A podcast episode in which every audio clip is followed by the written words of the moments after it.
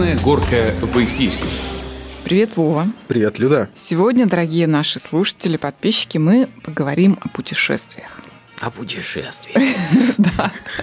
В преддверии, опять же, сезона отпусков любим так это мы вас побаловать какими-нибудь гостями. Сегодня у нас в гостях путешественник, фотограф-видеограф, наш большой друг Михаил Ушаков. Миша, привет. Привет. Привет, Миша. Ну что, я предлагаю вот тему нашу сегодняшнюю, знаете, как обозвать? Сам себе путешественник. Ну да. Потому что, между прочим, вот читаю все чаще и чаще люди, которые, значит, там в конце жизни сожалеют очень о том, что мало где побывали. Так вот, Миша-то у нас, наверное, не будет сожалеть. Это, кстати, не только в конце жизни. Мне кажется, я не ездил туда, а, а надо куда-то ездить. Нужно вкладывать деньги в эмоции. Но я помню, когда это еще в советское время была такая программа «Клуб кинопутешествий. Была шутка очень такая распространенная. Смотреть на мир глазами Сенкевича. Это ведущий, да, кто Угу. не знает. Вот сегодня мы посмотрим на мир глазами Ушакова. Ну, послушаем на радио скорее. Да. Еще очень интересно говорить о фотографиях, о путешествиях, будучи невидимым, что ли, да, то есть рассказывать. Ну, поэтому надо очень красочно, красочно это все делать. Но мы давай, забегая вперед, скажем, что по итогу твоего путешествия, а путешествие было, между прочим, в Африку. В Африку. В Африку. Да, будут фильмы. Так, Миша? Все верно? Я очень на это надеюсь, потому что отснято очень много, и сейчас это все находится в монтаже, и очень надеюсь, что в течение там одного-двух месяцев результатом будет какой-то фильм. Точнее, будет, ну, я уже точно знаю, что шесть фильмов, потому что очень сложно объединить все это в один фильм, потому что очень разные места, очень разное настроение, очень разные впечатления и разная длительность. Поэтому я подумал, что я лучше сделаю коротеньких шесть фильмов, чем один какой-то непонятный длинный. Но это касается именно Африки. Это касается Африки, то есть тех мест, в которых мы были. Ну, давайте вот пока не будем забегать вперед. Во-первых, у тебя, Миш, есть хэштег, да, в Инстаграме, где можно все твои э, фотографии, даже там чуть-чуть кусочки видео посмотреть. Ну, не то чтобы хэштег, но аккаунт, даже два аккаунт, аккаунта. аккаунт. да. То есть давайте мы его так вот, я думаю, что он внизу появится у нас э, в инфобоксе. Вжух. Вжух. Да, чтобы вы могли не только слушать, но и смотреть. Там иллюстрации все там. Так что давайте здесь слушайте и переходите вот по ссылочке. Там можно все это посмотреть, чтобы было наглядно, да, чтобы мы не только слушали глазами Ушакова или чем там, но Вообще и было бы смотрели. здорово, если бы вы открыли не только Инстаграм, но и карту, потому что, опять же, понятнее будет рассказывать, почему мы так скакали. И где мы были, когда вы смотрите на карту, потому что не каждый знает, где, например, там ЮАР даже находится, да, или там Виктория. Поэтому подготовьтесь. Какая по счету это у тебя, э, какое по счету путешествие? То есть я так понимаю, что ты объездил, ну, практически весь мир. Да ну, неправда, Нет? не весь мир. Я что-то пытаюсь считать, но чуть больше 20 стран всего посещено из 200, поэтому до, до всего мира еще расти и расти.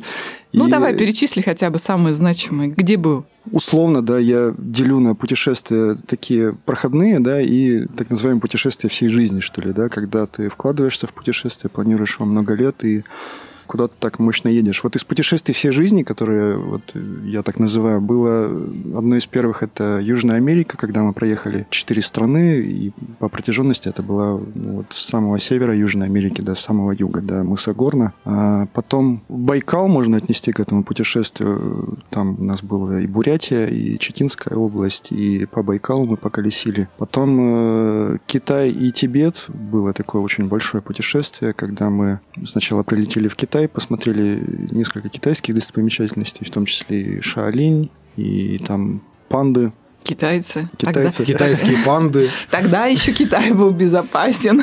Да, это, Да. это конечно. И э, в конце Китая была очень основная часть вот этой нашей поездки, это был Тибет, и вот такое ну, не восхождение, не восхождение, так называемая кора вокруг горы Кайлас на довольно больших высотах. И вот сейчас это Африка из таких вот больших путешествий. Это ЮАР, Зимбабве, Замбия, Эфиопия, Танзания. И э, вот это путешествие последнее по Африке, ну, на мой взгляд, одно из самых сложных, одно из самых больших и точно одно из самых дорогих. Можно ли назвать вот это вот путешествие экстремальным?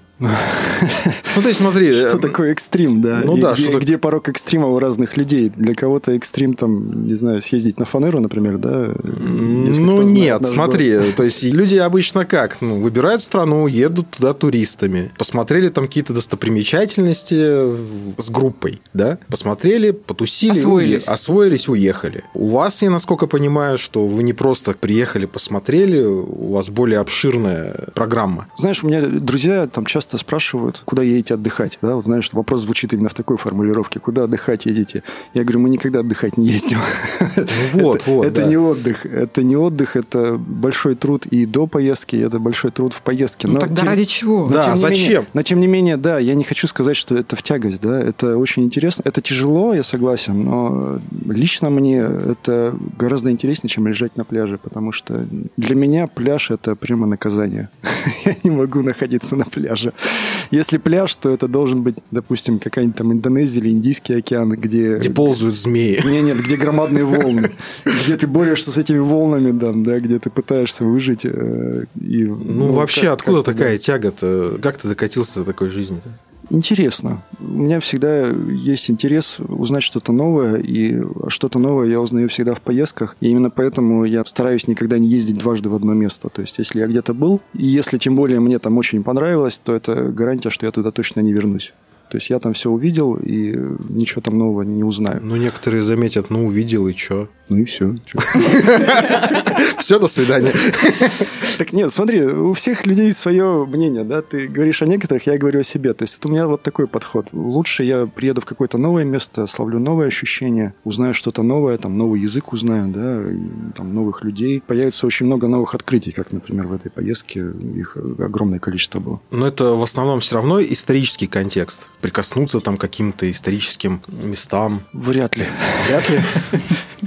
Впечатления и экскурсии – это разные вещи, мне Ну, кажется. Да, вот что называть экскурсией, то есть когда гид тебя там ведет и рассказывает, ну вот, посмотрите там направо, там вы видите там какие-то древние руины. У нас такого практически нет. Я стараюсь организовывать так, чтобы мы сами где-то ходили, то есть я заранее провожу всю исследовательскую работу, выясняю, что интересного есть в какой-то местности, выясняю, какой нам нужен маршрут по этой местности, и мы вот сами по этой местности идем и смотрим уже подготовлены. То есть, мы То уже есть каждый из членов группы должен быть подготовлен и что-то почитать, я не знаю, Ну, посмотреть. обычно, вот если вот мы ездим там определенной компании, чаще всего это одни и те же люди, иногда появляются новые, то у нас уже такое заведено правило, что по какому-то отдельному месту отдельный человек заранее оговоренный подготавливает какой-то там мини-доклад, да, вот мы приезжаем, допустим, там, не знаю, на Викторию, да, есть человек, который рассказывает нам про Викторию, что здесь есть интересного, чем это место известно, да, и чем оно выделяется среди всех остальных.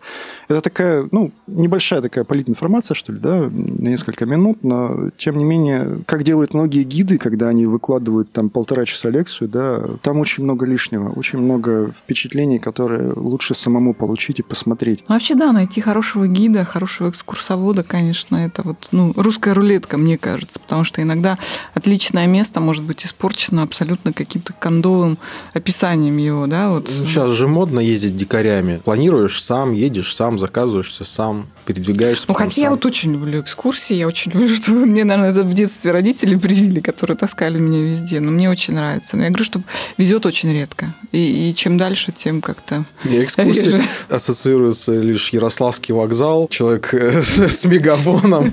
Зачем он там? Пройдите к автобусу. Да, да, да. Там мы посетим Спасскую, там эту, там траля-ля, и ты садишься на этот автобус и едешь. Хотя экскурсий было много, но почему-то ассоциация стойкая именно с московской экскурсией. Ну да. Скучной экскурсией. А, кстати, вот просто ради совета какого-то такого небольшого, казалось бы, музей, всем известный э, в Питере, музей-квартира Пушкина, Настолько там классные экскурсоводы, люди. Если вы собираетесь там, особенно если с детьми, вообще сходите, потому что, ну, на удивление, потрясающие экскурсии очень яркое впечатление. Ну, это так, лирическое. Давайте в. Африку. Да, давайте в Африку. Почему Африка, Миша? Потому что я там не был. Потому что Бармалей. У меня все очень просто. Если я где-то не был, я туда хочу. И естественно, что мы в Африку хотели. Ну, очень давно. Есть у меня такой список хотелок, что ли, да, он довольно большой, где я не был, куда я хочу. И просто когда появляется возможность какая-то, да, там едет компания, деньги накапливаются определенные, то просто достается из этого списка какой-то объект, и мы туда едем. Группа у вас что из себя представляла? Мужчины, женщины? Возраст? Да, мужчины, женщины, возраст. Все есть. Все есть. Ну, э, да, разные люди разного возраста. Мы, наверное, самые молодые, там, от, получается, от 39 до 74 лет. То есть ты был организатором? Я был организатором, э, как это происходит. То есть возникает идея, а давайте поедем там в Африку, да, а давайте вот накидаем точек, куда мы хотим. Мы хотим туда, сюда, сюда. Возникает на карте там несколько точек. Я сажусь за планирование и выясняю, как мы можем их объехать. Это, ну, логистика, да, определенная. То есть есть ли вообще маршруты, да, есть ли перелеты, есть ли какие-то наземные транспорты, если они требуются, там, железная дорога, автомобильная. То есть как можно добраться, как можно составить маршрут. Прикидывается примерная цена, и дальше уже с группой мы обсуждаем, довольно длительное время спорим, что вот это дорого, давайте вот это вычеркнем, а давайте вот это добавим. Э, вот, собственно, с Африкой так и происходило. Довольно длительное время мы вообще думали, куда мы именно хотим. То есть совершенно точно мы знали, что мы хотим на Килиманджаро. После Килиманджаро мы совершенно точно хотели отдохнуть, потому что это тяжело восхождение. Но вот до Килиманджаро были у нас варианты, и в итоге остановились на том, чтобы вот выбрать Викторию. Но вот я говорю, логистика оказалась настолько сложной, что выяснилось, что до Виктории напрямую с Москвы никак не долететь. Не существует рейсов, или это очень длительное пересадки, там часов по 17 где-то в разных странах были варианты. По итогу у нас оказалась пересадка в Кейптауне, в котором мы решили не просто пересесть в течение 17 часов сидеть в аэропорту довольно скучно, а мы решили увеличить эту пересадку, взять сутки, две ночи и провести целый день в Кейптауне. Потом был э, водопад Виктория, это территориальная граница Зимбабве и Замбии. Опять же, слушатели сейчас смотрят в карту и пытаются сообразить, где это. И после Виктории на пути Килиманджаро опять у нас была очень длительная пересадка в Эфиопии, в столице в Адис-Абебе, в которой мы опять эту пересадку увеличили и взяли две ночи и провели целый день в Адис-Абебе. А есть люди, которые, как говорится, откололись в процессе вот этих вот совместных путешествий, потому что, ну, у вас достаточно экстремальные, да, все маршруты. Опять же, да, возвращаясь, что такое экстрим, но это восхождение, это какие-то критические ситуации, это, это физическая нагрузка. Кто-то, может, начинал там капризничать. Да, конечно, все начинали Изгоня... Из... Изгоняли кого-то из не, стаи? Не, изгонять никого не изгоняли, но у нас состав группы в течение вот этих двух лет планирования менялся. Кто-то думал, кто-то присоединялся и говорил, что я точно еду кто-то отвалился и сказал, что я точно не еду, да, а и два человека у нас до последнего тянули, сомневались, мы уже все забронировали, у нас изначально было семеро, и там за пару месяцев до поездки два человека сказали, что мы едем. И вот я их там впихивал в маршрут, как-то невероятным образом. И то не на весь, а только на восхождение. В основном их впихнули. Восхождение и Занзибар. Ну, это же большое финансовое планирование, да? То есть, получается, ты же не просто так вот взял, решил и поехал. Это же большие траты на самом деле. Ну, это не очень недешево, конечно. Это... Нет, я-то не про то, а что... я и как... про это. Нет, ну это понятно, это просто другая сторона, как говорится, разговора и медали. Я про то, что э, ты понимаешь, что в этой поездке достаточно сложно, вот этот человек, ну он просто не выдержит, да, он будет там конючить, капризничать, и это было. Ты можешь сказать, что нет, мы тебя не берем, или ты как организатор берешь всех, лишь бы платили? Я не могу. Ну, смотри, я не самый главный организатор, я реализатор. То есть я знаю маршрут, я его согласовал со всеми, я его бронирую. Бронирую перелеты, отели, трансферы, там, страховки, туроператоров и все остальное, все, что можно забронировать, я бронирую. Но я не тот человек, который принимает решение, кого брать, кого не брать. А есть такой человек в вашей группе? Да бог его знает. Или думаю, сами просто такие организатор люди. Они, организаторов. Понимая, куда им придется подниматься, они сами говорят, ну, ой, нет, это смотри, не тут есть, скажем, вот эта компания людей, она, грубо говоря, друг друга все знают, и все понимают, что это за люди. То есть у нас нет посторонних людей. И тут уже нет такого, что ли, открытия, да, что а как вот этот человек поведет себя в поездке. Потому что все понимают, как этот человек. Все проверены. Все, все всех знают. И это совершенно нормально, что в любом коллективе, ну, не бывает идеальных взаимодействий взаимоотношений всегда бывают какие-то терки, и это нормально. То есть в коллективе из двух-трех человек они всегда будут какие-то там разногласия, и утверждения, и там согласования, и все остальное. И это происходит. Но и тут уже люди сами понимают, вот смогут они или не смогут. И поэтому вот многие люди и сомневались долго, и то еду, то не еду, непонятно, и присоединились в итоге, и потом присоединились только на часть маршрута, а не на весь, потому что они понимали, что и финансово, и физически им там все не выдержать будет. Поэтому тут, мне кажется, все очень здраво оценивают ситуацию, и все очень здраво в этом участвуют. Все, точка. У меня- самый главный вопрос. Сколько? Сколько вешать в граммах? Да, сколько вешаешь граммов? Как дорого вообще? Ну, цифру назвать? А можно?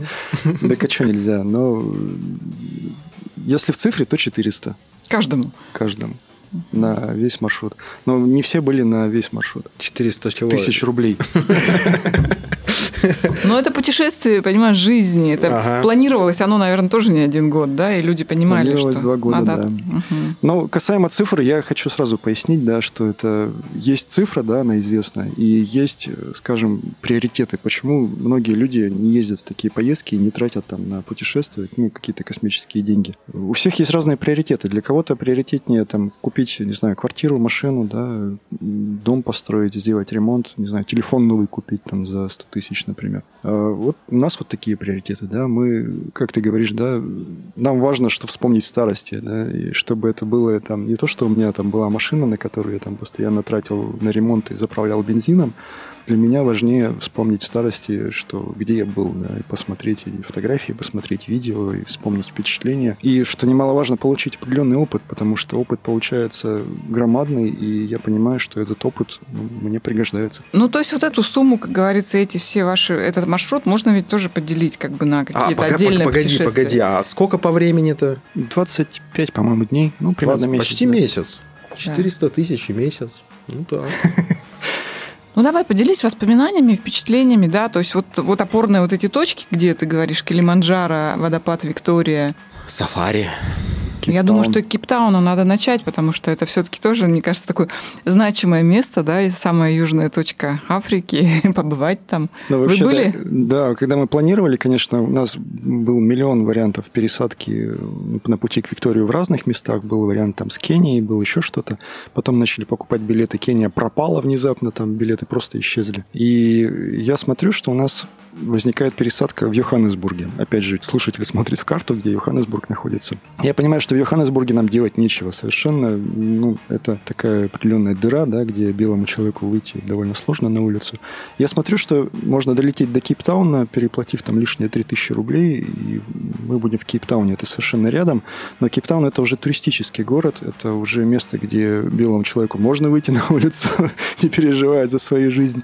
И более того, это интересное место в плане туризма. Это южная точка Африки, это столовая гора, главная достопримечательность Кейптауна, это мыс Доброй Надежды, это сумасшедшая природа. И когда я там позвонил группе, написал в чат, что вот, ребята, у нас есть вариант с Кейптауном, то прям несколько людей сказали, да, бери срочно, да, мы обязательно туда едем, потому что это круто. Мы как раз хотели... Ну побывать. что уж лететь через весь материк-то, да, то тогда уж туда. Да, и вот мы э, две ночи, целый день, и мы провели в Кейптауне, посетили вот э, столовую гору, зашли на нее пешком. Это такая визитка Кейптауна, она видна с любой точки города практически. Столовая называется, потому что у нее плоская вершина, такая не форму горы имеет коническую, классическую, да, она такую форму стола имеет, что ли, да. Высотой она чуть больше километра, там 1080, что ли, метров.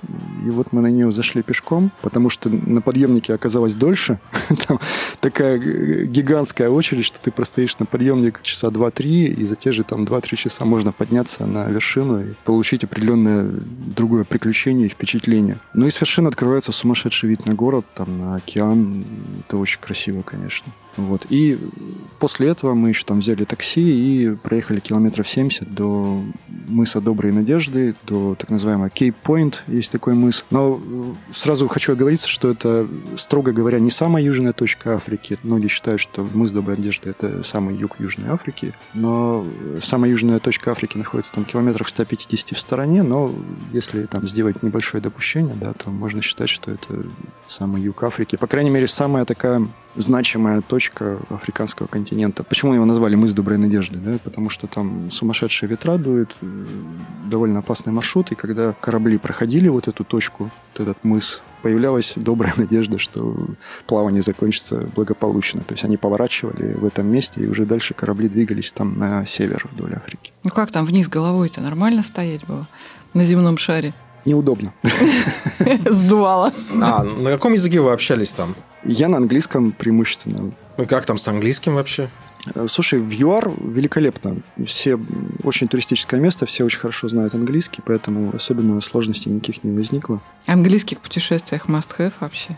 Учите, Конечно. учите дети английский, хотим сказать. Конечно. У меня есть подозрение, что... Даже в Африке разговаривают на английском. У меня есть подозрение, что именно поэтому меня берут в поездку, что я знаю английский единственный из всей группы, поэтому... Ну и дают немножко все это скоординировать, да? Поэтому для всей группы я еще работаю переводчиком, всегда со всех гидов перевожу. Это всегда прикольно, когда нас где-нибудь встречает какой-нибудь гид, и он начинает разворачиваться ко всей группе и что-то рассказывать. Я сразу его поворачиваю, говорю, чувак, разговаривай со мной, я переведу. Я главный. Я не главный, но я переведу. Ясно. Ну что, после Кейптауна куда отправились? Как раз был водопад Виктория? Да, после Кейптауна отправились к Виктории. Это границы двух государств, Зимбабве и Замбии.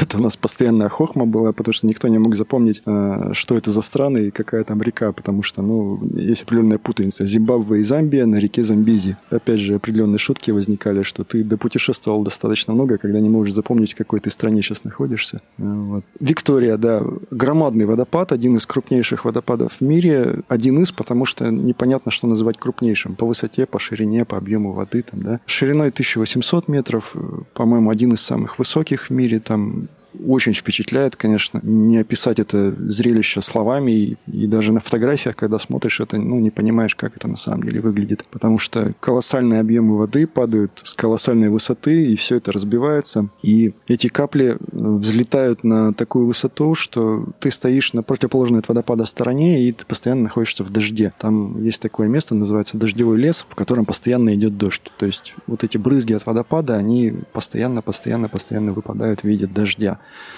Постоянно кругом радуга. Это же близко к экватору. Солнце практически в зените находится. И радуга со всех сторон. Ты постоянно находишься в радуге, постоянно в каплях и постоянно в грохоте. Грохот всегда стоит сумасшедший довольно сложно общаться. Ты вот говоришь с человеком, ты должен ему там орать что-то на ухо, да, чтобы он тебя услышал. Э, Если ты что-то снимаешь на телефон, то его постоянно приходится прятать, потому что он промокает. Если ты снимаешь на водонепроницаемую камеру, она постоянно заляпывается каплями, ее нужно всегда протирать. В общем, впечатление интересное. Ну и грохот, да, он сотрясает до самой глубины. Это даже не давление на уши, да, это не громко, это ты чувствуешь всем телом, как это грохочет. Это земля трясется, это вот все внутренности трясутся от этих вот вибраций. И это, конечно, впечатляет неимоверно. Одно из действительно величайших мест на Земле. А поснимать-то удалось там? Удалось, да. Была GoPro, водонепроницаемая камера, была обычная камера, там издалека обычная снимал, вблизи там GoPro. То есть я надеюсь, что с помощью наших впечатлений в кадре и с помощью там, ну, хоть какого-то звука, да, будет немножечко хотя бы примерно понятно, что это такое. Ну и да, еще в конце второго дня на Виктории мы еще пролетели над ней на дельтаплане, и вот полет над Викторией это, конечно, совершенно другое вообще впечатление. То есть внизу одно, вверху другое. Вверху вот понятен масштаб, вверху ты видишь картину, потому что внизу не всегда ты осознаешь, как это все устроено. А вверху ты видишь протяженность этой стены, с которой падает вода, и куда она утекает, и где ты ходил, смотрел там вчера и сегодня. Все это видно, и это, конечно, ну, я не знаю, как это передать Страшно словами. было? Слушай, ну, я понимаю, что если бы я летал первый раз, то, возможно, что было бы страшно. Но я и на самолетах полетано, да, уже и на дельтапланах я летал, и на парапланах, и на парашютах. Поэтому вот у меня лично уже нет страха, я понимаю, как это устроено. Но я понимаю, что первый раз это было бы страшно, потому что дельтаплан разгоняется до довольно большой скорости, и ты сидишь без всякого стекла, без какой-то защиты, только в шлеме сидишь. И вот этот поток воздуха, он очень сильно давит. Там руку, если высунуть, то ее сдувает ветром, да, голову тяжело повернуть, потому что ее сдувает. То есть нужно, да, нужно с силой поворачивать голову и фиксировать ее там в каком-то положении. Ну, снимать нельзя, да, с дельтаплана? Это было, да, отдельное приключение, когда мы покупали этот тур, спросили у агента, что можно мы возьмем камеру и поснимаем. Он говорит, да без проблем, чуваки, конечно, берите, там все можно. Когда приехали на аэродром, нам говорят, что нет, ни в коем случае ничего у вас ни в руках не должно быть, ни даже в карманах, потому что если что-то, не дай бог, вылетит, это попадет в винт, который расположен сзади, и вы оба рухнете бухните там Викторию, и на этом все закончится. В общем, ругались-ругались. Я говорю, что мы купили тур только потому, что мы хотим поснимать, а снимать нельзя. А, блин, а мы приехали, собственно, ради съемок. Нам это даже немножко важнее, да, чем какие-то свои личные эмоции. То есть нужно обязательно как-то снять. Но вот у них на крыле висела их камера, и даже нашу камеру не разрешили повесить. То есть есть ну, определенные юридические сложности, есть страховка, есть там правила компании. Но вот на их камеру мы хотя бы сняли. Надо было покупать скрытую камеру. Понимаешь, Види... не очень хотелось, видимо, в Виктории оставаться все-таки. Ага. Ну, слушай, вот у меня сразу возникает вопрос. День-два, а чем вы питались? Едой преимущественно.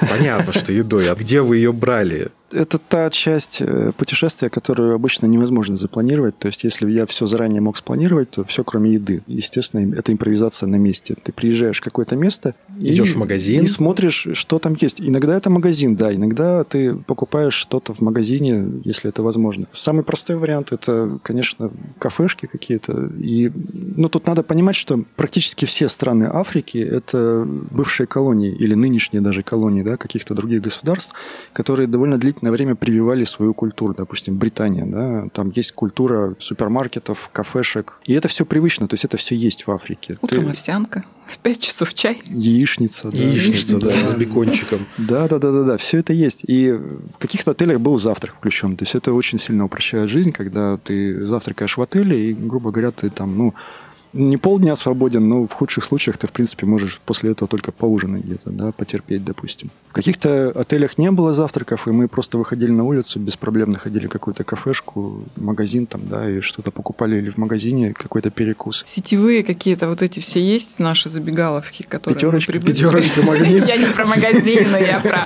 Макдональдс. Да, ну, по крайней мере, то, что вы знаете, вам знакомо, да, то ты придешь в какую-нибудь забегаловку в Африке, и ты же не знаешь, да, что там повар готовит, какую тебе каракатицу там.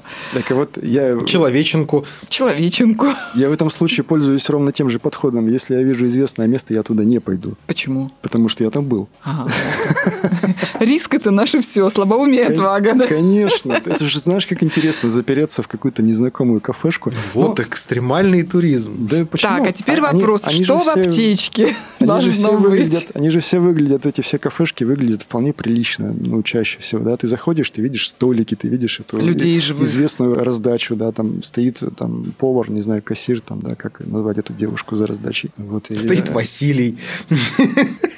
Висит некий прайс, где ты можешь прочитать по-английски или там посмотреть на картинках, э, какие там блюда есть, там тыкнуть пальцем, и тебе все это приготовят. В принципе, во всем мире все одинаково. То есть вот почему-то вот этот момент, что я умру с голоду в незнакомой стране, он очень многих пугает, но поверьте, это ничем не обоснованный страх. Во всем мире все это выглядит одинаково. Ты всегда можешь найти кафешку, в которой ты совершенно точно поешь, даже если ты не знаешь языка.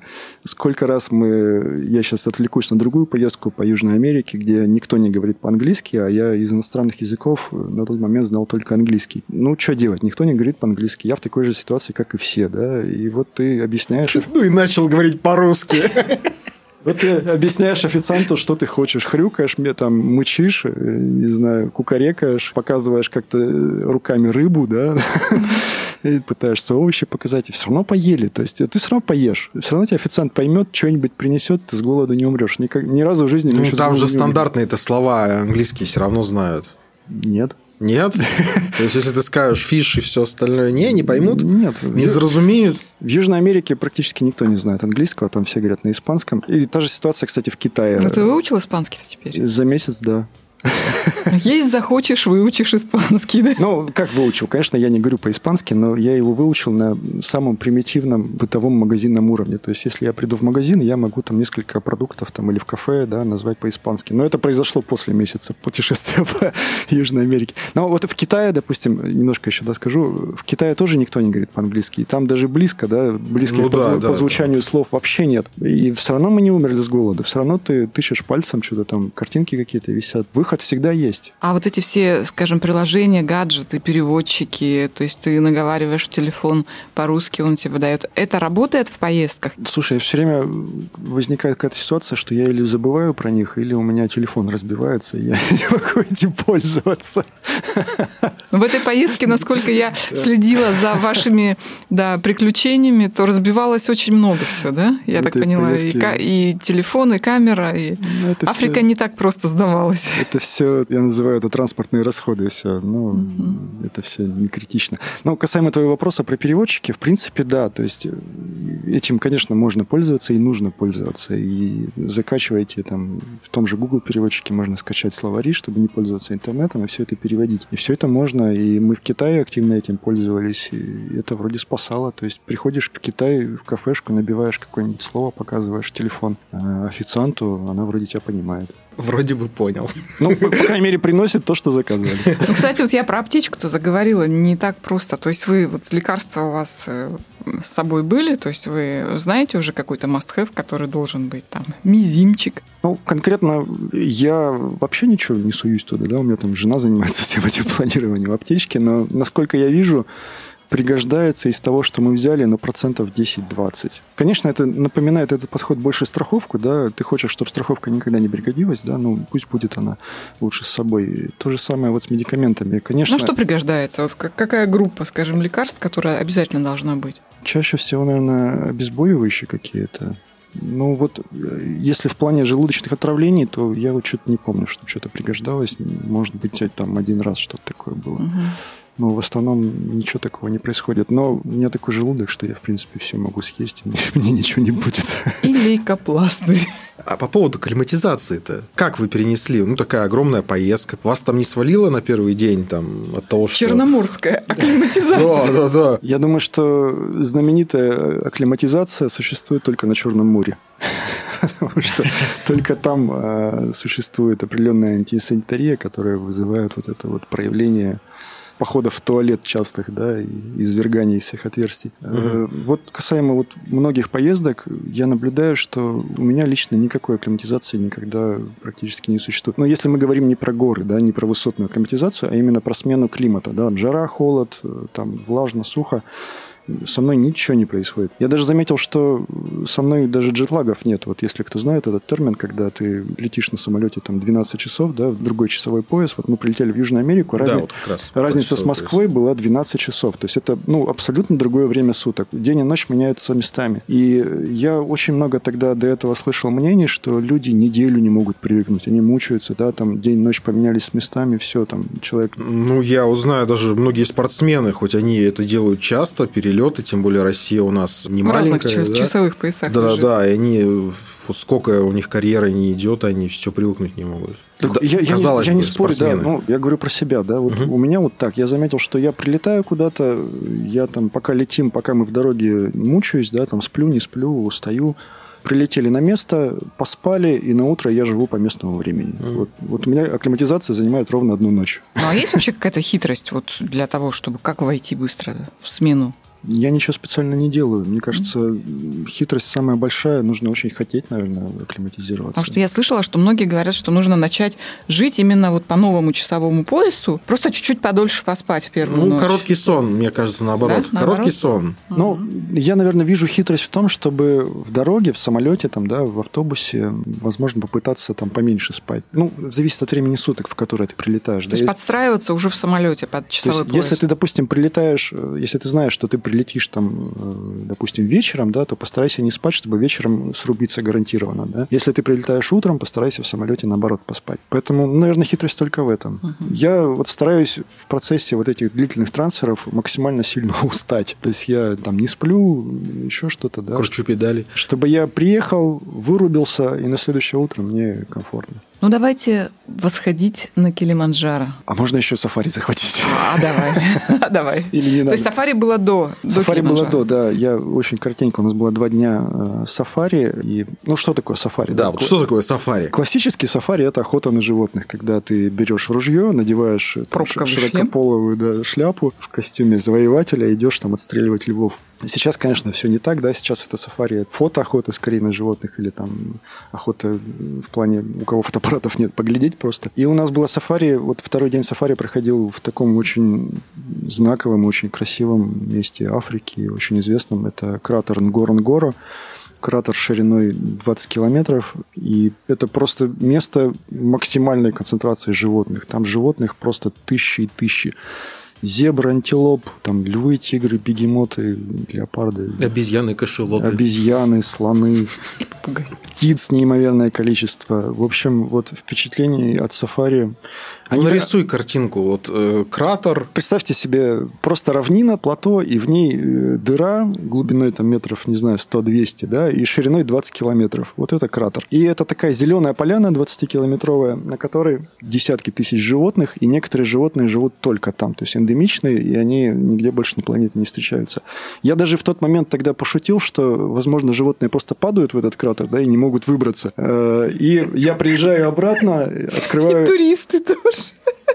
Открываю Википедию и читаю, что так и есть. Вот что значит опытный путешественник, понимаешь? Так и есть. Оказывается, что на самом проще, деле, да. да, некоторые животные попадают туда и не могут выбраться, потому что стенки этого кратера довольно крутые. Мы на машине спускались э, по крутому серпантину, и э, ну, это прикольно. Место действительно удивительное. Удивительное место, очень много животных. Но надо понимать, что это не зоопарк. То есть тебе говорят, что вот есть место, но то, что ты кого-то конкретно увидишь на расстоянии там вытянутой руки, это не гарантия.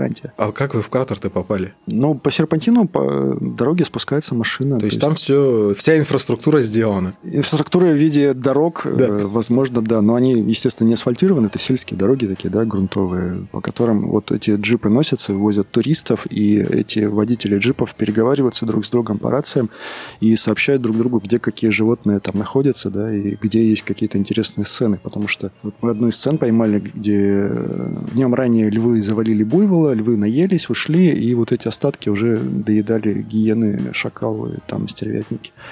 Это прикольно. То есть ты как будто попадаешь в какую-то передачу там с голосом Николая Дроздова, и ты там, вот, посмотрите, там гиена там откусила кусок буйвола, а шакал отгоняет стервятников, но они сейчас все равно захватят это все. Ну а обезьяна к вам забиралась на машину?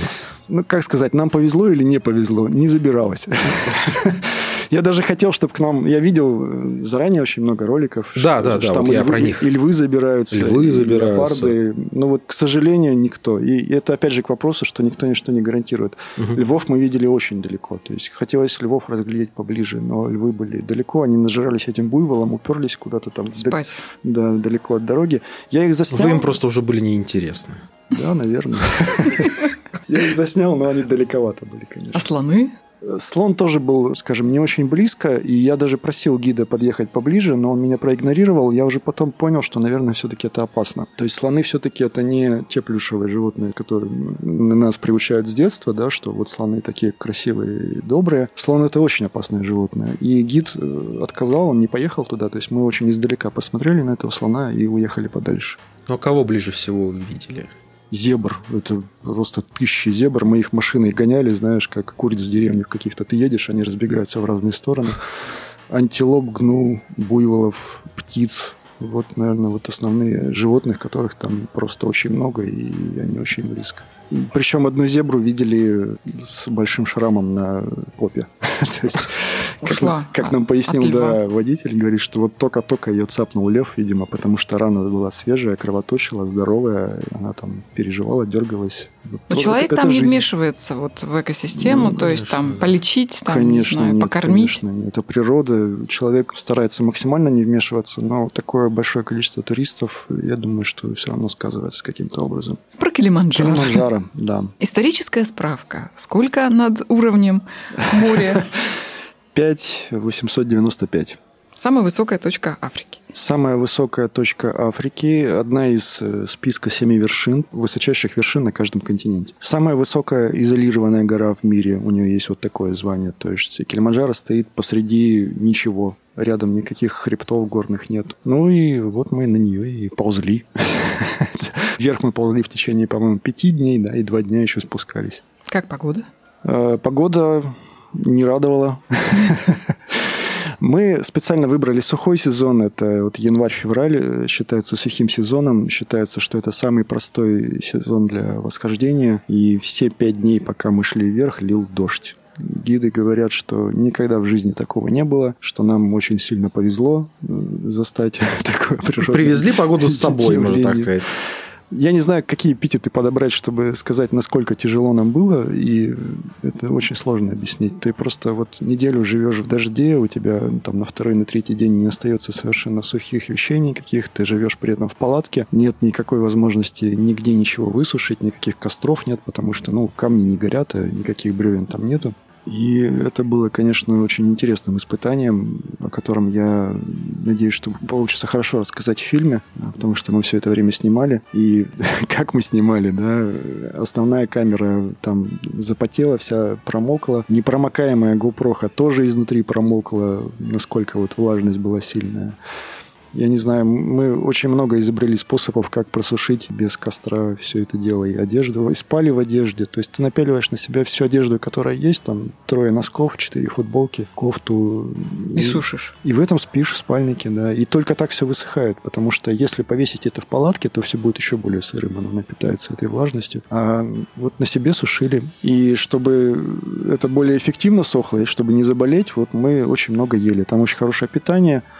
Там вообще, в принципе, я не уверен, что возможно заказать э, тур э, без такого сопровождения. У нас было громадное сопровождение. У нас э, вот 9 человек нас восходило, и у нас еще было 35 человек местных в команде. То есть это портеры, носильщики, это гиды, это повара, это те, кто следит за лагерем, там, организаторы все. То есть 35 человек в команде у нас было, на нас девятерых. Питание было сумасшедшее, нас очень хорошо кормили, и благодаря этому, наверное, вот мы не заболели, во-первых, во-вторых, мы хорошо поев, ложились спать, и вот было жарко изнутри, да, вот у нас такой... Сколько температура воздуха была от ночи? Смотря когда. Вообще, говоря о температуре в горах, нужно понимать, что это всегда диапазон. То есть вот мы вот про нашу местность, про равнинную, низинную, можем сказать, что вот температура такая-то. А в горах даже в течение часа это может быть диапазон температуры от очень низких до высоких. Но в течение суток я думаю, что температура там на разных высотах от минус 5-10 градусов до плюс 20 где-то так перепадала. То есть светит ли солнце, да, зависит. э, Светит какой ли склон? солнце? Да, если солнце светит, то это всегда жарко. Просто сразу становится жарище невыносимо. Только тучка нашла какая-то, да, или там ты в тень зашел от горы, это сразу холодно. И перепады очень сильные бывают. Ночью, ну, опять же, на разной высоте, сложно сказать, но ночью где-то там от нуля до минус 10 было где-то так. Ну, То есть особенно, я бы- когда лил дождь. И обогрева такого внешнего никакого нет. Да никакого нет. Мгм. Никакого нет обогрева. И обогрев только изнутри. У нас Мгм. появился такой термин, это внутренний огонь. Мы- просто ели... Ну, а горячительные это напитки, нет? Нет? Не брали. Мы просто ели очень много, чтобы тепло было изнутри. Никаких горячительных напитков не было. И слава богу, потому что это было бы опасно. Экстремальный туризм. То есть вот это путешествие, это же, наверное, не самый такой был экстремальный маршрут, да, который вот этого восхождения. То есть щадящая Это был была- самый легкий маршрут, Самый более того, легкий. да. У них было партнерский, партнерский туризм. У них же там 35 человек, там за ними ходила свита. Ну как за ними? Они таскали наши рюкзаки, таскали наши палатки, таскали нашу еду на все семь дней. Поэтому им там было очень тяжело. Мы видели, как они таскают все это на себе. И это я не Ну, сколько рабочих мест обеспечили? а? Это политика государства. Государство обеспечивает рабочими местами местное население, потому что в стране довольно высокая безработица. И я общался очень много с гидами и с портерами. Говорю, вот как вот? Они говорят, что мы очень любим работу, потому что это у нас ничего другого нет. Мы за нее очень держимся. То есть сколько дней получилось э, вот это вот восхождение? То есть вы же, наверное, как-то постепенно, да, вот э, увеличивали Ну, высоту? да, у нас был очень простой маршрут, называется Лемоша. В течение там пяти дней мы шли вверх, и там полтора-два дня мы спускались. Почему так долго? Кто-то говорит, да, что ну что там идти, там, ну 6 километров высота, тем более, что нас закинули на машине изначально на высоту 3500, что там подняться-то можно за пару дней. Есть момент акклиматизации. Если вы никогда не были в горах, то это очень сложно рассказать. Но если вкратце, то нужно время. Чтобы акклиматизироваться к высоте, нужно время, и торопиться никуда совершенно точно не нужно. Какие-то дни мы шли по горизонтали, какие-то дни набирали высоту, в какой-то день мы сначала набрали высоту, к вечеру спустились. Вот эти все вот переходы называются акклиматизацией. Ты А если торопиться, то что? Э, возможны варианты. Самом, Огласите весь список.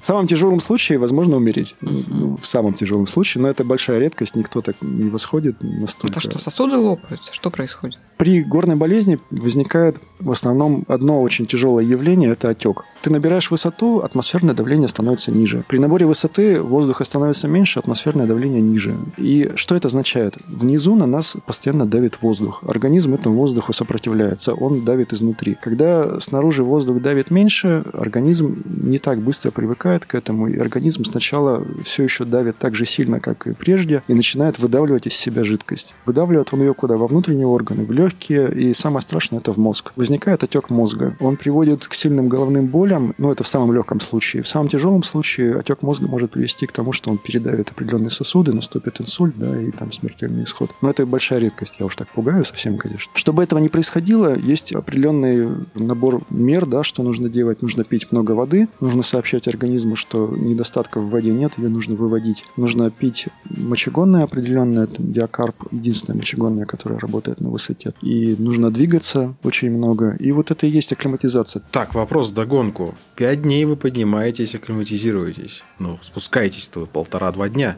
Да. Подловил. Обратная акклиматизация не так страшна, как э, туда. Она тоже есть. Она тоже есть, но она, скажем, гораздо проще. Ее можно легко перенести там за полтора дня. В принципе, можно спуститься и э, там бегом, но лифта нет просто. Да? Ага. Тут уж ты идешь максимально быстро, как можешь. И спуск, надо сказать, что это вот гораздо тяжелее даже, чем подъем. Вот эти полтора дня были, наверное, самыми тяжелыми, я бы сказал. Это даже не подъем, не финальный шторм, а вот именно спуск был очень выматывающим. Потому что спускаться чисто физически тяжело, довольно круто. У тебя там колени все выбиваются.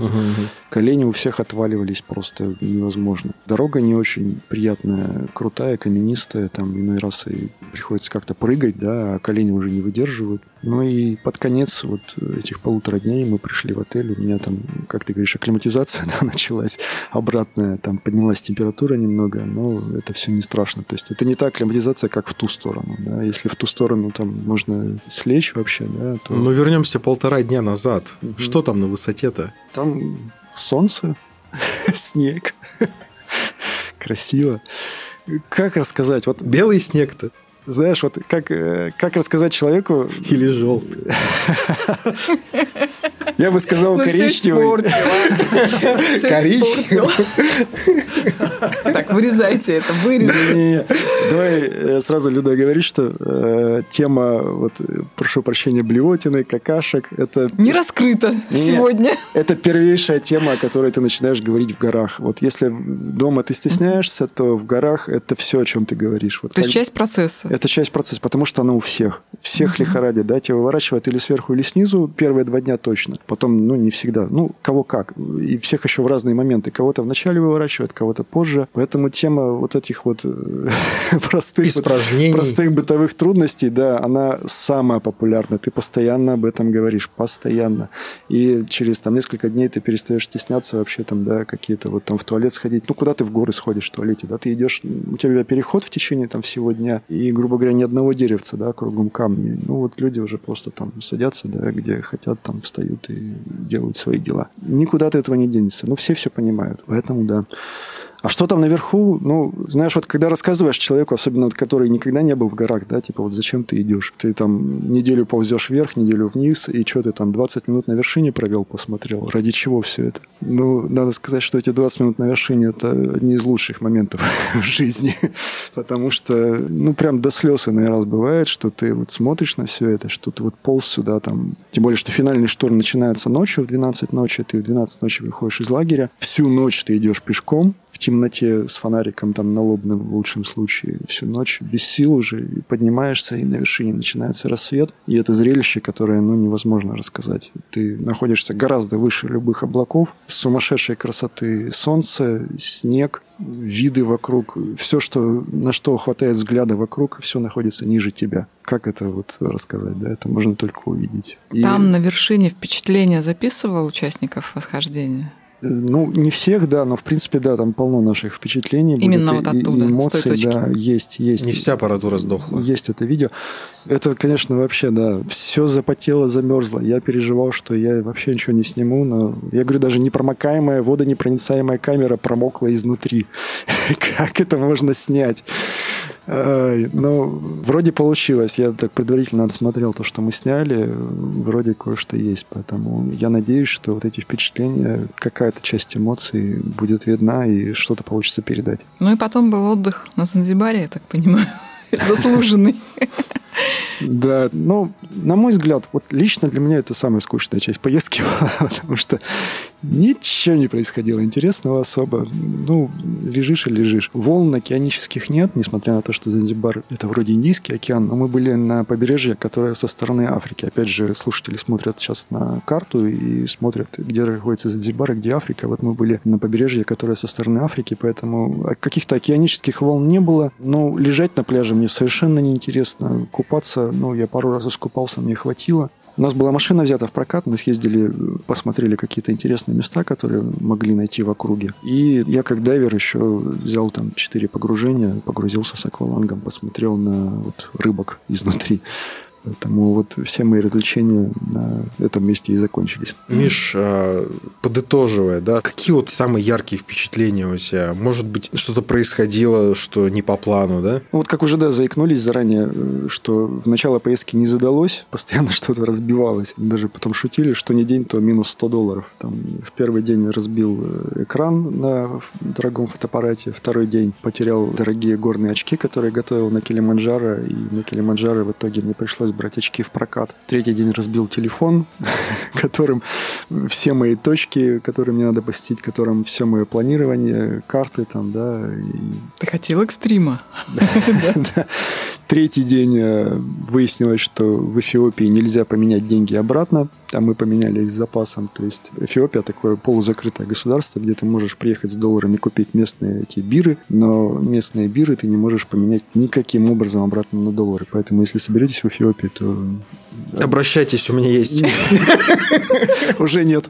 А, уже нет. Просто обменивайте без запаса, да, лучше еще раз. Обменников там полно по стране, поэтому лучше еще раз.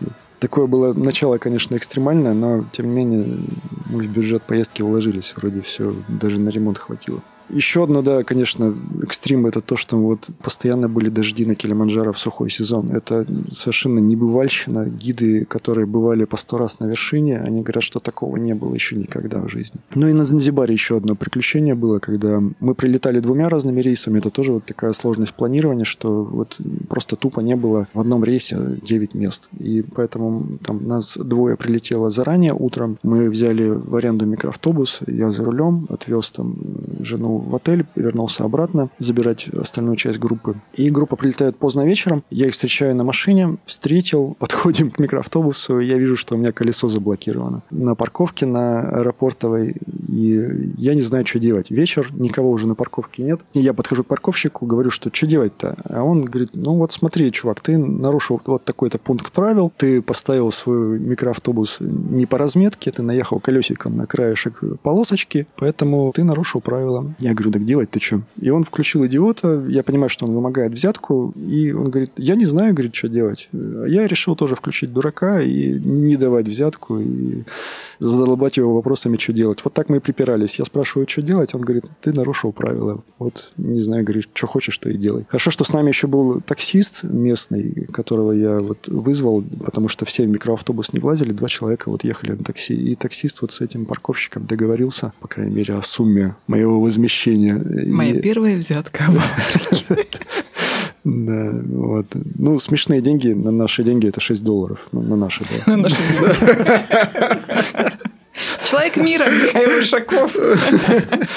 Такие там смешные взятки. По большому счету, серьезных каких-то приключений на таком маршруте удалось избежать. И все-таки Это плюс или минус? Ты же за приключениями ездишь по миру. Очень хороший вопрос. Для меня всегда сложный вопрос, э, что является хорошо, что плохо. Да? Это и плюс, и минус. В данном случае я был не один, и поэтому скорее это плюс, потому что группа была очень разная и возрастная, и отсутствие серьезных приключений все-таки это плюс в данной ситуации. Но если бы я ехал там один или вдвоем с кем-то, да, то я считаю, что это скорее минус, потому что мы любим приключения, и если мы отправляемся куда-то малой компанией и там молодежной, когда вот мы можем преодолеть какие-то трудности, то у нас есть такой даже правило, что ли, да, потеряться в незнакомом городе, в незнакомом месте и потом попытаться выбраться обратно. И мы частенько этим правилом пользуемся. Потом вот. все 35 человек свиты тебя ищут.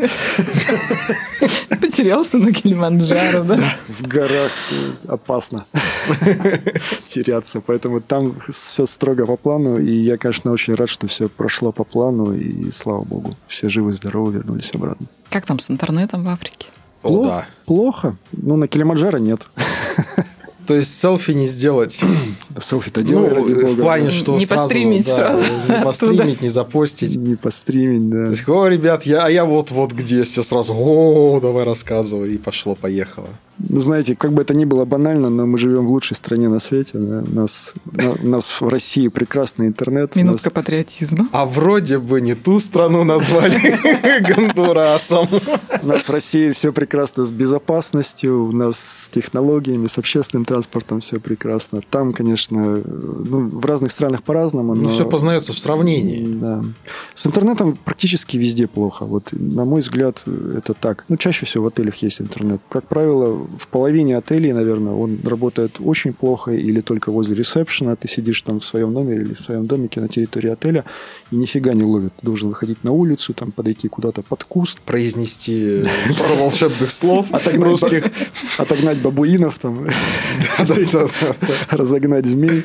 Но вот я говорю еще раз, что едем-то не за этим, ну бог с ним, с интернетом. Мы там на Килиманджаро неделю жили вообще без связи. То есть я там в социальных сетях попрощался, сказал, что увидимся через неделю. И я такой думаю, блин, а как я переживу эту неделю, да? Я же ничего не выложу в Инстаграм, я ничего не почитаю, там, как живут там люди. И знаете, вот даже не хотелось, то есть вообще не до того было. И это очень интересный опыт, когда возникающие трудности тебя настолько сильно отвлекают от того, что есть в мире какой-то там интернет, да, какие-то там друзья есть дома, там еще что-то. Ты совершенно про это забываешь, и потом, когда через неделю возвращаешься, такого, о, интернет же есть, надо же что-то выложить. И это так странно, что есть какая-то технология, и там кто-то что-то пишет еще. Суета-сует. Вообще, да. И ты вспоминаешь, что надо же что-то выкладывать вроде. Ну ладно, давайте вспоминать, как это делается.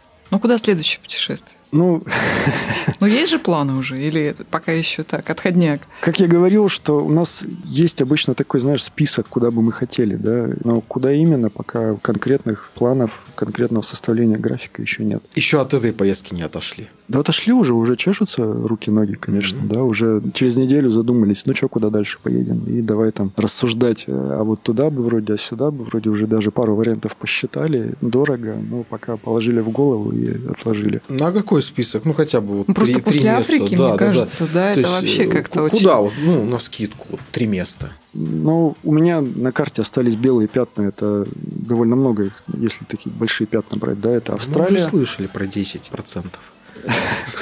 Австралия, э, Антарктида и Северная Америка у меня вот такие хотелки, что ли, да, вот глобально хочу. Когда, понятия не имею. Пока в близких планах даже близко нет. Есть большое желание проехать по Европе. Ну что, пожелания путешественникам нашим потенциальным есть какие-то? Мотивация. Да, Мотивация вот к путешествию, к самостоятельному речь. путешествию. Э... Не, есть же люди, да, вот категория людей, которые все время откладывают это. То есть они в душе, вот я, в душе хочу, но все время какие-то обстоятельства, непреодолимые силы, которые меня вот отталкивают. Ну, да, смотря Поэтому что вот откладывать. Замотивируй меня на путешествие. Да поехали, да и все, что откладывать-то. Вот так вот. Куда хоть карту поехали, я Я бы в Австралии из списка. Но не пока, вот не сейчас, я думаю, потому что там все-таки природа очень... Не порти, не порти мотивацию. Кстати, да, Австралия погорела знатно, конечно. Переживал за Австралию последние месяцы очень. Но как смотивировать себя? Я говорю, в самом начале я сказал про то, что это вопрос приоритетов. Вот суммы вполне известны. Ты можешь легко хотя бы там абстрактно да, узнать порядок цен, сколько стоит поехать куда-то, да. Многих людей останавливает, во-первых, сумма, что я лучше эти деньги потрачу на что-то другое. Поэтому это приоритеты. Что для там, тебя или для кого-то другого важнее? Лично для меня я давно уже сделал вывод, что для меня важнее впечатление. То есть мне важно получить впечатление, нежели купить какую-то там вещь, там, не знаю, машину, квартиру, кредит взять, компьютер. Конечно, я стараюсь и в бытовых каких-то вещах там что-то да, себя обеспечивать. Я там не хожу в лохмоте, да, и там не запоминаю, как мы шутили, да, фотоаппарат сломался, ну, дальше будем запоминать. Вот, и потом расскажем. То есть, ну, приходится... Зарисовывать можно. Да, кстати, да, вариант. Ну, приходится покупать какую-то технику. Приходится... И пошел он на курсы художник. Приоритеты. Другой приоритет еще тоже, да, вот, ну, финансовое планирование. Это тоже очень важный навык, который, к сожалению, очень многие не умеют пользоваться. Вот я очень часто слышу такое мнение, что вот есть деньги, нужно тратить. Я боюсь, что они утекут, и лучше я что-нибудь куплю, чтобы лишь бы не пропали. Вложусь в вещь говорят еще. Да, да, да. Вот финансовое планирование очень серьезная вещь. Я не скажу, что я зарабатываю много. Да. Сейчас многие услышали, да, сколько стоит тур, думают, что я миллионер какой-то. Ничего подобного. Я зарабатываю очень немного, но я умею планировать. Я умею в течение там, нескольких лет откладывать э, деньги на поездку, или там инвестировать их временно куда-то, или покупать э, заранее какие-то перелеты. То есть это все постепенно происходит. Не то, что раз мы вывалили котлету денег, да, и там одномоментно поехали. Мы, планируя тур, покупаем вот эти части поездки в течение, наверное, года. Поэтому это финансовое планирование очень жесткое. Ты себя ограничиваешь в чем-то и планируешь поступление доходов, чтобы вот грамотно ими распорядиться. Поэтому расставьте приоритеты. Если кто-то говорит, что я хочу путешествовать, но у меня нет денег, то это совершенно вранье. По крайней мере, вот эта отговорка «нет денег» – это неправда. Большинство людей совершенно точно деньги могут найти.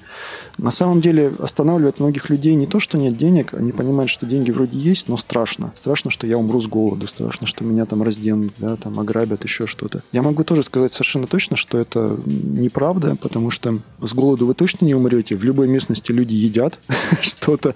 У них есть обычно магазины, они где-то живут, и они где-то покупают, рынки есть, там базары, кафешки есть, и вы с голоду точно нигде не умрете, даже если вы не знаете языка. По поводу безопасности, ну, есть вопросы, конечно. Мы живем в самой прекрасной стране на свете, и в России, на мой взгляд... Мы это уже слышали. На мой взгляд, одна из самых... Не скажу, что самая, но одна из самых безопасных стран. Конечно, про Африку не везде такого скажешь. Есть в Африке районы, где белых людей считают едой, и там не надо гулять там вечерами, да. И в том же Кейптауне мы вышли вечером и видим, что на каждом перекрестке стоит полицейская машина. Ну, есть вопросы с безопасностью. Охраняет белых. Охраняет белых в белых районах, охраняет белых туристов. Ну, опять же, никто не исключает такого момента, как наркокартели. Э, в интернете мы можем видеть очень много видео с разборками, и как в Южной Америке, в которой ты был. Не, ну не лезь туда, куда тебе не да, рекомендуют. То есть изначально нужно понимать, куда ты едешь вообще, Конечно. да. То есть и планировать Ну, свой маршрут. И если вы путешествуете днем, то, в принципе, это практически всегда безопасно. Но если вы не в Сомали. Там и днем. Там и днем, да. Днем и ночью. Почти везде безопасно. Вот я, да, заметил такую штуку, что вот нам в Эфиопии очень часто я слышал фразу такую, что здесь опасно, вас там разденут, да, вас ограбят, вот держите кошельки при себе, запихните куда-нибудь поглубже в карман, рюкзаки вообще там снимите, несите в руках. И при всем этом я наблюдал на улицах ровно обратную ситуацию. То есть каждый житель говорил, что чувак, у нас опасно, э, и давай я тебе помогу. И в Эфиопии мы вот так вот сопровождаемые кем-либо все время передвигались. И на рынок мы сходили, где творилось совершенное безумие. Там покупали фрукты, возник откуда-то молодой человек, который решил нам помочь. И он торговался с продавцами за нас, выбивал цену и выбивал условия какие-то, да, то есть спрашивал, сколько стоит, взвешивал все, объявлял цену нам на английском, переводил. Мы расплачивались с продавцом и уходили. И он ничего с нас за это не взял. Пришли на другой рынок, там тоже я пытался починить свой разбитый телефон в Эфиопии, блин, да. Попытка не пытка. Мы пришли, обошли несколько сервисов. В первом же сервисе молодой человек нас взял за руку и побежал по всем остальным. То есть он нас сопровождал. Я думала, взял телефон Не, и побежал.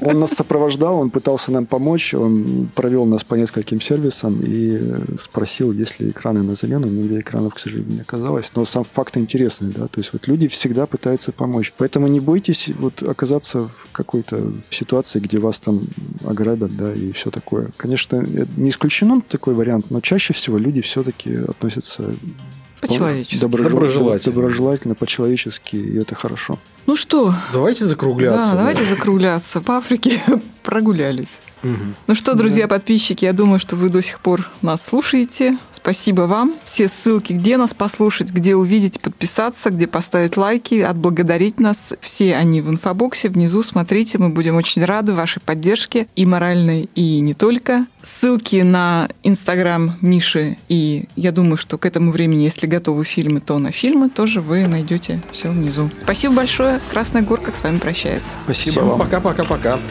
Кафе «Красная горка».